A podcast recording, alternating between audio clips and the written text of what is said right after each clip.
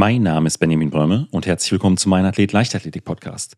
Mein heutiger Gast John Paul Bredau ist nach einer starken Saison beim Easter-Finale mit 44,96 Sekunden als erster Deutscher seit über 22 Jahren über die 400 Meter unter 45 Sekunden geblieben. Und deshalb wollte ich natürlich von ihm wissen, wie sein Trainingsalltag bei Trainer Sven Bugel aussieht und natürlich auch, was er gedacht hat, als er beim Easter im Berliner Olympiastadion über die Ziellinie gelaufen ist ist es, glaube ich, auch für den Kopf dann äh, schon so eine Sache, wenn dann die 44 vor dem Komma steht. Also ich sag mal, das ist ja dann schon eine Schallmauer, ähm, die auch lange kein deutscher Sprinter äh, mehr durchbrochen hat. Das macht ja dann auch was mit dem Selbstbewusstsein und auch mit den, mit den Zielen, könnte ich mir vorstellen. Ja, auf jeden Fall. Dass man halt jetzt auch deutlich in die nächste Saison deutlich selbstbewusster reingeht, aber halt auch mit, mit noch mehr Motivation jetzt ins Training reingeht, weil man weiß, ich ja. habe jetzt, hab jetzt schon Bock, wieder Wettkämpfe zu laufen im nächsten Jahr und halt zu gucken, was dann auf der Uhr steht.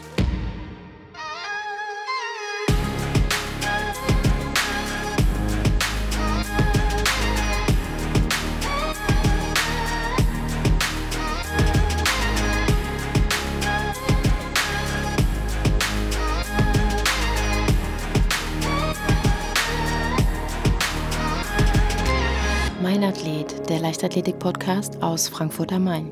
Ja, herzlich willkommen, John Paul.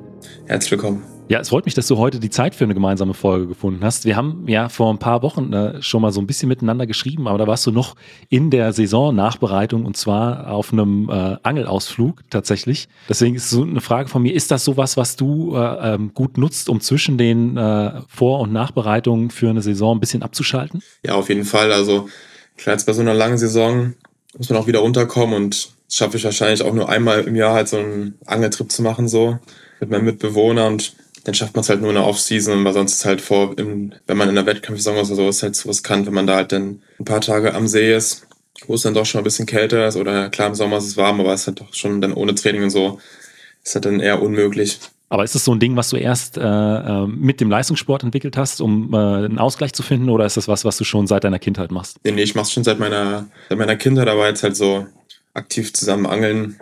Halt ist klar, je, je älter man, man wird, desto mehr kann man sich quasi dann vom Angel-Equipment leisten und deswegen sind wir erst durch den Leistungssport dann auch erst quasi zu, durch, zu so einem Ausgleich gekommen, aber früher waren wir auch ab und zu mal angeln so. Ähm, und du hast es angesprochen, es ist äh, ein Ausgleich für äh, gerade so eine lange Saison. Ähm, wenn ich äh, auf deine Saison zurückblicke, da fällt mir direkt ein Datum ein und zwar, das ist der 3. September 2023, äh, Olympiastadion in Berlin. Was ist dir da durch den Kopf gegangen, als du über die Ziellinie gelaufen bist äh, und dann das Ergebnis gesehen hast? Ja, ich glaube, man hat das so ein bisschen im, im Fernsehen gesehen. Ich dachte mir zuerst so, wow, geil, du hast gewonnen und da habe ich die Zeit noch gar nicht realisiert.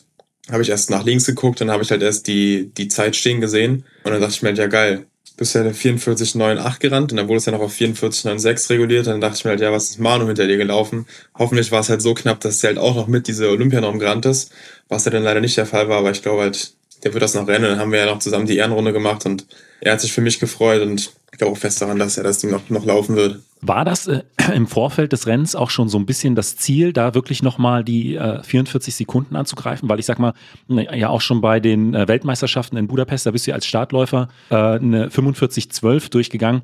Ich weiß, in der Staffel ist es immer nicht ganz so genau ähm, rauszustoppen, wie wenn man ähm, dann den Einzelstart macht, aber äh, anhand so einem Ergebnis ähm, erkennt man ja schon, dass da auf jeden Fall das Potenzial da ist, da wirklich ähm, da die, die, die 44 vor dem Komma stehen zu haben. Also war das schon sowas, womit ihr geliebäugelt habt? Ich glaube, mit der 44,9 habe ich nicht geliebäugelt, aber halt so mit einer 45 kleine, was ich halt auch in meinen Staffelläufen und halt dann auch in dem Einzelstart, also das heißt im Einzelstart, in dem, in dem Start von der Staffel halt angebahnt hat, aber am Ende muss halt bei so einem bei dem E-Stuff dann halt auch einiges stimmen und bei der WM klar andere Atmosphäre. Das Stadion war voll an, an dem Abend, man war gehypt, man wollte laufen, man, man wollte mit der Staffel ins Finale kommen.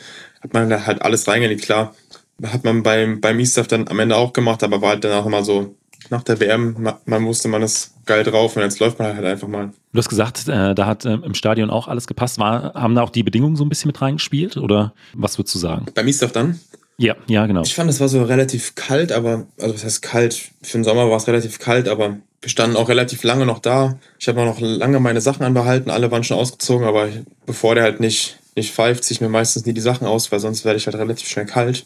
Ich habe auch gemerkt, dass wir vorne ein bisschen Gegenwind hatten, aber am Ende waren es halt nur, nur Kleinigkeiten, die man halt dann im Stadion nicht mehr wirklich gemerkt hat. Aber hast du eine bestimmte Renntaktik, die du äh, im, bei solchen Wettkämpfen abspulst, dass du nach einem bestimmten Muster läufst oder ist es dann doch oft auch eine Gefühlssache? Nee, nee, schon. Also wir haben da schon eine, eine Renntaktik, die wir halt auch im Training oft trainieren, dass man halt das halt im, im Wettkampf quasi nur noch abspulen muss, dass man halt nicht wirklich mehr überlegen muss.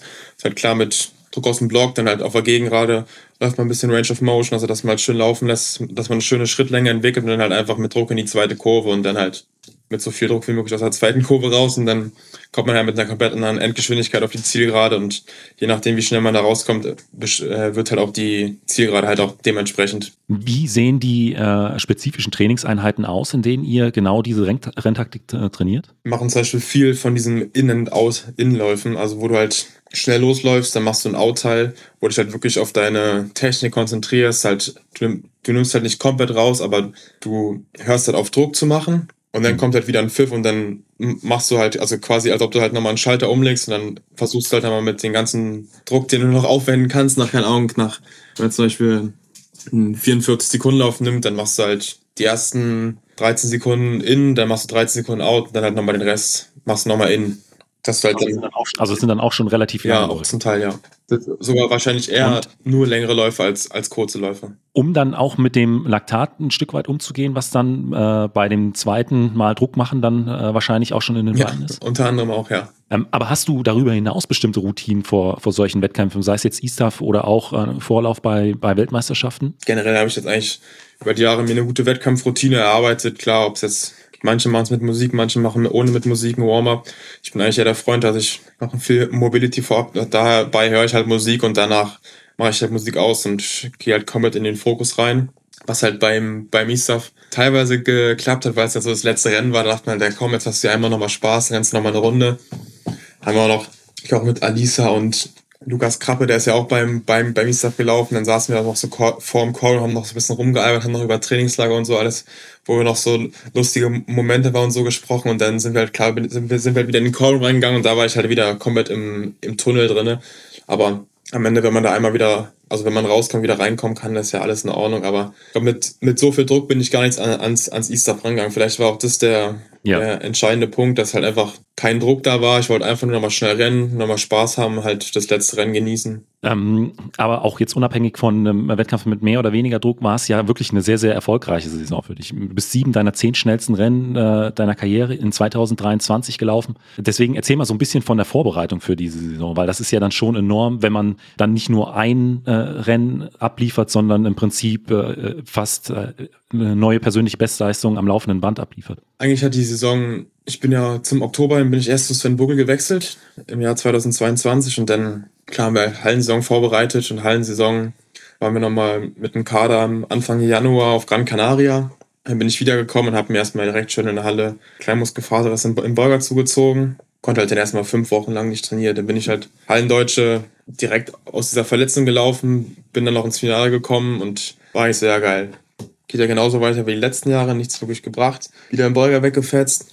Und dann haben wir halt draußen nochmal viel geändert, viel umgestellt und dann bin ich ja im, im ersten Wettkampf, bin ich in, in Audi glaube ich, schon 46, 45 gerannt und da war halt schon, dachte ich mir geil, wenn du halt dieses Jahr schon mit so einer Zeit einsteigst, könnte noch viel bei rauskommen. Dann haben wir halt an dem Tag auch noch ausgewertet, wo wir halt Probleme hatten, wo halt nicht alles gelaufen ist und alles. Dann saßen wir da mit Sven und Sven meinte, ja, wenn alles gut läuft die Saison, 45,7, 45,6 kannst du laufen. Bin ich ja die, die Zeit schon im DM-Finale gelaufen. Aber irgendwie wusste ich, da war noch nicht alles drin, weil ich irgendwie zu langsam angelaufen bin, die Anfang der, der zweiten Kurve zu wenig Druck reingemacht und dann waren wir nochmal in der Höhe. Das war auch nochmal ein entscheidender Punkt für mich, finde ich, dass man halt da nochmal extra Punkte rausge, also e-, extra Potenzial rausgeholt hat und dann halt WM war halt einfach nochmal, sagen wir mal, für mich ein enormer Push. Die liefen halt einfach die Staffelläufe, die Mixstaffel, Vorlauf, Finale. Dann halt mit der Mixstaffel im, im Finale gestanden, ist man halt auch in dieses 4x4 Staffelrennen mit dem Startläufer von mir auch einfach komplett anders reingegangen. Man wusste halt, dass man gut laufen kann, man wusste halt, dass man schnell laufen kann, dann ist man halt da auch mit dementsprechend Selbstvertrauen reingegangen, auch wenn es halt dann Bahn 9 war. Ja, du hast gesagt, äh, in dir ist äh, im, im Winter äh, wieder der Beuger weggeflogen. Du hattest in den letzten Jahren häufiger mal muskuläre Probleme gehabt. du hast gesagt, ihr habt dann im Training so ein bisschen was umgestellt. Ähm, was, was habt ihr denn umgestellt, dass ihr dann auch verletzungsfrei durch die Saison gekommen seid? Ja, halt viel Krafttraining, was halt jetzt nicht explizit auf den Beuger geht, sondern halt um die herumstehenden Muskelgruppen, dass die halt, halt auch mit gestärkt werden, weil meine Beuger waren eigentlich immer stark. Nur die sind halt der meistens weggeflogen, weil dann irgendwas anderes nicht gestimmt hat, nicht gerade gestanden. Machen jetzt viel mit Chiro und viel mit Physio zusammenarbeiten, dass man halt da schon sehr regelmäßig hingeht und dass man halt dann auch gerade steht, weil wenn ich halt nicht gerade stehe, dann fliegt da gerne mal was weg. Also waren das so muskuläre Disbalancen oder, oder äh, große Kraftunterschiede, die dann. Nicht mal das, sondern einfach hatten, halt. Das ist dann immer. Wahrscheinlich halt, ich kam halt von Gran Canaria wieder und habe, glaube ich, einen Tag oder zwei Tage später halt in der Halle Tempoläufe gemacht, relativ schnell und da habe ich es mir dann halt, weil wir draußen die breite Kurve gelaufen sind in der Halle halt dann die, die enge Kurve und da habe ich dann wahrscheinlich dann irgendwas reingezogen, weil die Muskeln nicht auf diese enge Kurve trainiert waren, wo, woher auch, weil wir es ja auf Gran Canaria nicht gemacht haben und dann ist halt irgendwie was reingekommen ich sag mal, nach die, äh, ähm, neben äh, spezifischen Krafttraining äh, um, und ähm, Herausfiltern der äh, ähm, äh, vielleicht Herausforderungen muskulär, ist ja auch, aber auch immer das Thema Regeneration, was, was besonders wichtig ist, gerade auch bei den 400 Metern. Ähm, da würde mich mal interessieren, was du da so insgesamt machst, um dann fit in die nächste Einheit oder auch in einen, in einen Wettkampf zu gehen. Oh, Regeneration an sich, halt, na klar, halt Lymphomat, aber sonst machen wir bei, bei Sven eher so Aktivregeneration, also dass man halt sich ein bisschen bewegt, sich halt auch ein paar Läufe macht, die halt dazu anregen. Aber sonst generell halt einfach nur runterkommen und klar halt Physio, Massage, Hypergun und so, aber sonst explizit, also Eis- und, und Kältebäder haben wir eigentlich dieses Jahr überhaupt nicht angewandt, weil es auch zeitlich nicht, ge nicht gepasst hat, weil in, in Berlin trainieren wir ja nicht am, am OSP, der ist ja noch in Hohenschönhausen und wir trainieren meist in der Rudolf Habich-Halle am Anfang am in Charlottenburg und das wäre halt nochmal Stunde Fahrt mehr und das nur für ein Eisbad oder so nimmt man sich auf, nimmt man nicht auf sich. Ja, also ähm, das ist dann die Strecke, die dann tatsächlich das Problem darstellt, äh, weil einfach der Aufwand für alle zu groß wäre, dann, äh, dann nach äh, Hohenschönhausen ja, zu fahren. Genau. Ähm, äh, du hast dich schon äh, angesprochen, äh, in deiner Trainingsgruppe, Alisa Schmidt ist auch mit dabei. Skadi Schier ist ja auch noch mit bei dir in der Trainingsgruppe. Christina Hering ist auch mit dabei. Ist, würdest du sagen, das ist vielleicht auch so ein Punkt, der dich in diesem Jahr so weitergebracht hat, dass ihr da äh, so ein wirklich starkes Trainingsumfeld habt? Weil ich sag mal, das pusht ja dann schon, wenn man äh, äh Trainingspartner und Trainingspartner hat, die die gleichen Ziele verfolgen wie man selbst. Auf jeden Fall.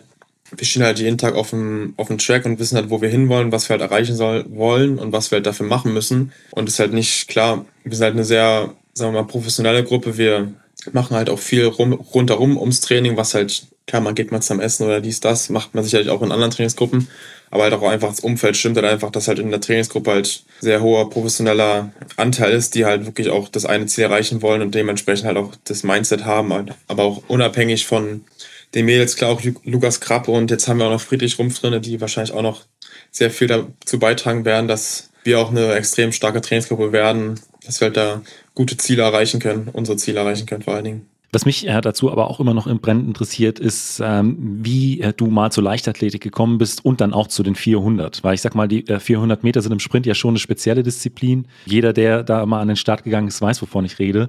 Äh, deswegen äh, würde mich da so dein Weg auch so ein bisschen interessieren. Angefangen mit Leichtathletik habe ich sogar erst 2017. Auf meiner alten Schule haben wir so ein Talentiade, würde ich es beinahe nennen. Und so am, am, letzten Schultag ist jeder hingegangen, worauf er Bock hatte. Ich war halt beim, beim Sport, manche waren beim Mathe oder Physik oder so, und ich war halt beim Sport. Haben so Hochsprung gemacht, da bin ich, glaube ich, 1,88 hochgesprungen, ohne jegliche Technik, noch mit Volleyballschuhe. Und auf meiner alten Schule war halt, ich glaube, die Frau von meinem jetzigen Trainer, von, meinem damaligen Trainer, der war auf der, auf der Sportschule und die meinten halt, ja, geh mal zur Sportschule, mach da mal ein Sichtungstraining, vielleicht für Hochsprung. War ich halt beim Sichtungstraining, glaube ich, Ende der Sommerferien, das war so, ich glaube, Ende 10. Klasse war das, diese Talentjade. Und dann halt in den Sommerferien zur 11. Klasse war ich dann halt bei dieser Sichtung und da hat Hochsprung überhaupt nicht hingehauen. Dann bin ich noch gesprintet, Hochstart und fliegend, hat, war jetzt auch nicht überdurchschnittlich, war halt gut, aber jetzt halt nicht überdurchschnittlich, halt, dass für einen Kurzsprint gereicht hätte. Dann meinte er noch so, ja, wir rennen noch einen 150er in der Halle. Wenn du den unter 17,3 rennst, handgestoppt, dann nehmen wir dich. Und dann bin ich, glaube ich, den, mit meinen Volleyball-Schuhen in so einer Gurkentechnik in 17,8 Grad. Und dann meinte er, ja, ich nehme wir dich. Das war, glaube ich, in der letzten Sommerferienwoche. Und dann bin ich halt noch vor zur, zur, zur Sportschule, weil die ganzen Lehrer schon da waren und die, und die Oberstufenkoordinatoren. Dann haben wir noch mit der alles klar gemacht, dass ich halt dann auf die Sportschule wechsle. Und dann hat es halt irgendwie angefangen. Und ich kam halt dann am ersten Schultag in die, in die Sportschule, wusste nicht, wo oben und unten ist, kannte ja niemanden, erster Schultag auf einer neuen Schule. Ich kannte keinen, bis zu, bis zu dem damaligen Zeitpunkt wusste ich nicht mal, dass es in Potsdam eine Sportschule gibt. Habe auch von Leichtathletik noch nie was gehört. Dann kam ich da in die Leichtathletikhalle rein und unser Trainer meinte so, ja, macht euch mal warm, dehnt euch mal, lauft euch mal ein, dies, das. Und ich wusste nichts. Und dann stand da Justus Ringel auf der, auf der Bahn und hat mir halt, hat mich halt an die Hand genommen, halt, halt eingeleitet und mir halt so quasi die Leichtathletik halt ge, gezeigt und halt auch zu lieben gelernt und dann ist man halt da geblieben und ich glaube, ich bin so direkt, nicht bei, meinem, nicht bei meinem ersten Wettkampf, sondern bei meinem zweiten Wettkampf in 400 in der Halle gerannt. Ich bin, bin 55 oder so gerannt, also hat nicht gereicht. Ich bin, glaube ich, an dem ersten Jahr halt nur Hallendeutsche U20 über 200 Meter gerannt, aber draußen bin ich dann, glaube ich, 50, 19 gerannt, die, die Norm für die Deutschen. Dann bin ich, glaube ich, im, im ersten draußen ja auch direkt schon 48, 7 gerannt. Und dann war mir eigentlich klar, dass ich halt bei der 400 Meter bleiben werde. Im ersten U20 48, 7 und dann im nächsten Jahr 46, 7. Deswegen war ja schon eine gute Steigerung da innerhalb von anderthalb, zwei Jahren Training. War man halt motiviert, da daran zu bleiben. Und irgendwie war es halt immer so, es macht halt, halt Bock zu rennen und sich halt zu quälen, aber es ist halt irgendwie so, so eine Hassliebe, so ein bisschen. Man, man, man rennt nicht gerne, aber es macht irgendwie Spaß. Aber du hast gesagt, äh, mit 17 äh, hast du da bei diesem Sichtungswettkampf teilgenommen. Äh, dann erstmal im, im Hochsprung. 1,88 in Volleyballschuhen ohne irgendeine Technik. Hast du davor irgendeinen anderen Sport genau, gemacht? Oder war das wirklich komplett aus der kalten Hose? Ich habe vorher Volleyball gespielt, aber nur auf Hobby und dann halt nur zweimal die Woche mal beim oder dreimal die Woche beim, beim Training gewesen, aber halt auch nicht auf also klar, halt nur auf dem Hobbysport. Ähm, aber was war, gab es vielleicht irgendwie dann einen ausschlaggebenden Punkt, nachdem du gesagt hast, ich fokussiere mich jetzt voll auf die, äh, auf die 400 Meter und äh, werf da wirklich alles in die Waagschale rein? Ja, ich war halt einfach über die Unterdistanzen zu langsam. Dann ist man halt bei der 400 Meter geblieben, weil auf 800 Meter wollte ich auf gar keinen Fall. Also das heißt, auf, auf gar keinen Fall kann man sicherlich mal rennen. Aber 400 Meter haben halt dann noch, noch mehr Spaß gemacht als die 800, weil ich bin mal beim ersten Wettkampf in Halle 800 gerannt und da bin ich dermaßen gestorben, dachte ich mir, nee, die, die Hälfte reicht davon.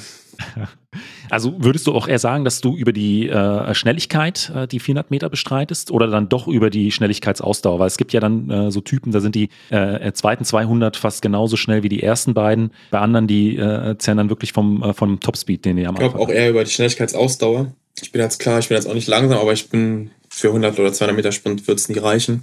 Deswegen glaube ich halt schon eher über die Schnelligkeitsausdauer. Äh, wir hatten uns ja eben so ein bisschen über die, deine Trainingsgruppe unterhalten und du hast am Anfang auch schon ein bisschen von den In-Outs erzählt, die, den Trainingsläufen äh, und auch ein bisschen vom Krafttraining. Aber wie äh, sieht denn jetzt so insgesamt, äh, ich sag mal, der Trainingsaufbau äh, nach der Grundlagenzeit aus, die jetzt erstmal so im Oktober, November ansteht? Also wie häufig trainiert ihr da so in der Woche und ähm, was sind so vielleicht auch so Schwerpunkte, gerade wenn du über die Schnelligkeitsausdauer kommst? Klar, so wahrscheinlich wie jeder andere Leistungssportler machen wir sechs, sechs Einheiten die Woche, halt mit sehr viel Umfang. Also machen schon Montag, Dienstag, Donnerstag, Freitag haben wir halt schon Trainingseinheiten, die bis an die guten vier Stunden gehen. Aber halt auch klar, dass halt, wenn man so eine große Gruppe ist, braucht halt auch alles viel mehr Zeit. Wenn man halt auf technische Sachen guckt, dann die als wenn dann immer noch auswertet, dann dauert es halt alles und dann klar, wenn man es halt gefühlt mit zwei Leuten machen würde, kommt man da sicherlich auch in drei Stunden durch oder so, aber klar, wir haben alle die Zeit, wir nehmen uns die, die Zeit, dass es halt macht ja auch, auch Spaß, dann halt in der anderen Zeit mit den Leuten zu quatschen und so, wenn Sven halt mit anderen beschäftigt ist und dann macht man es halt so. Was, was wertet ihr da so aus? Zum Beispiel, wenn wir über unsere Rickets laufen, also halt quasi Laufansteuerung, wo halt dann nochmal explizit darauf geachtet wird, machen wir auch viel. Also jetzt haben wir es viel gemacht. Klar, weil es auch bei uns halt alles Neue dazu kam, wird halt viel ausgewertet, dass wir halt richtig ansteuern oder halt, halt auch generell beim, wenn wir Fliehende laufen oder so, wird halt auch ausgewertet, was wir Schrittlänge laufen und alles. Über äh, Videoaufzeichnung, genau. äh, Optojump oder, oder Lichtschranken ja. oder Video? Beim Video. Video. Du hast auch eben angesprochen, dass du äh, einmal die 800 gelaufen bist und äh, dir dann aber gedacht hast, eine Runde reicht. Wenn man sich aber deine Zeiten anschaut äh, und auch viele internationale Top 800 Meter Läufer, dann sind das ja äh, auch äh, meistens sehr, sehr schnelle 400 Meter Sprinter. Würdest du das für dich komplett ausschließen, zu sagen, irgendwann äh steige ich äh, vielleicht doch mal auf die 800 Meter um oder äh, könntest du es dir vielleicht doch für, weiß ich nicht, drei, vier, fünf, sechs Jahren mal vorstellen? Wir haben tatsächlich mal drüber gesprochen auch nach, nach dieser Saison haben wir auch mal drüber gesprochen, dass man halt vielleicht auch mal am Ende der nächsten Saison nach Olympia, auch wenn man einfach nochmal Bock hat, nochmal ein 800er rennt, einfach mal gucken, wie es wird, halt klar. Wir machen halt auch viele Läufe in, in, in, Über, in Überdistanz, 500er, 600er, deswegen könnte halt so ein 800er auch mal reinpassen im Training, aber jetzt vor Olympia macht man halt keine Experimente, halt nochmal mit einem 800er zu rennen. Ja. Ich starte dein Training. Oh, und der will ja direkt Training starten.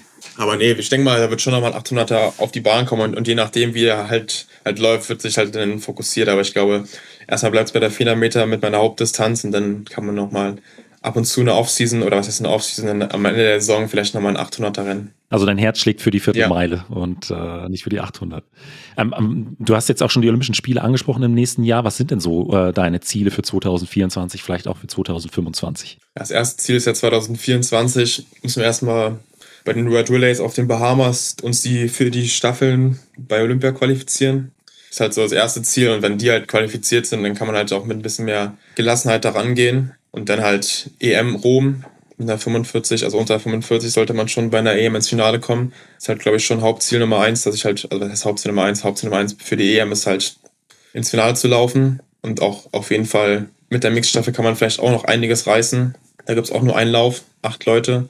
Deswegen kann man da auch vielleicht mit Medaillen rechnen. Was heißt mit Medaillen rechnen? Aber vielleicht auch ein bisschen zu überambitioniert. Aber man will ja schon große Ziele stecken und die halt auch angreifen können. Ja. Und dann halt, klar, deutsche Meisterschaften, deutscher Meister will ich nächstes Jahr werden. Und dann halt Olympische Spiele. Und Olympische Spiele Einzellaufen und dem, dementsprechend halt auch mich weit vorne platzieren. Du hast auch gerade angesprochen, deutscher Meister ist natürlich auch ein Ziel im kommenden Jahr. Äh, ähm, momentan gibt es ja sehr, sehr viele äh, starke, oder es gibt eine sehr starke Spitze in Deutschland äh, an 400 Meter Sprintern. Ist das auch sowas, was dich vielleicht pusht, wenn man wirklich äh, eine Konkurrenz auf so hohem Niveau hat? Klar, ich glaube, ich habe auch, dieses Jahr haben wir auch viel mit, mit Manu, mit, mit Marvin und Dammermann zusammen trainiert. Halt auch in St. Moritz waren wir auch zu viert und haben halt auch viel voneinander profitiert. Hat halt schon gepusht, dass halt Manu halt auch in der Saison halt überragend war und halt auch schon stark eingestiegen ist und auch klar, am Ende ist der über eine Sekunde gefühlt schneller eingestiegen wie ich, als ich und dann halt willst du halt auch, denkst du ja, der kann ja keine Sekunde schneller laufen, dann musst du halt schneller, also musst du halt dichter an ihm ranlaufen und dann am Ende hat es ja auch funktioniert, aber wir haben halt auch quasi im Training sehr viel voneinander profitiert. Also es ist dann schon so, dass ihr in den Trainingslagern dann auch äh, zusammen trainiert und äh, das dann auch auf äh, äh mehr oder weniger freundschaftlicher Basis dann, dann stattfindet und ihr dann nicht nur die sportlichen Ja, ja also schon also abseits vom, vom Track, also das heißt vom Track, also auch auf dem Track ist, ist man auch Freunde, aber vielleicht halt in den 45 Sekunden, wo man gegeneinander rennt, ist man ja mal kurz, also da ist man immer noch ein Freund, aber man will halt sein, sein eigenes Ziel durchsetzen. Dann kommen wir jetzt zu den fünf Fragen, die ich jedem meiner Gäste stelle. Und da ist die erste immer, was denn bisher dein äh, größter bzw. schönster Wettkampf war? Also der, an dem die, die meisten Emotionen hängen. Boah, ich glaube, emotional gesehen war mein größter Wettkampf, war glaube ich Olympische Spiele, 4x4 Vorlauf.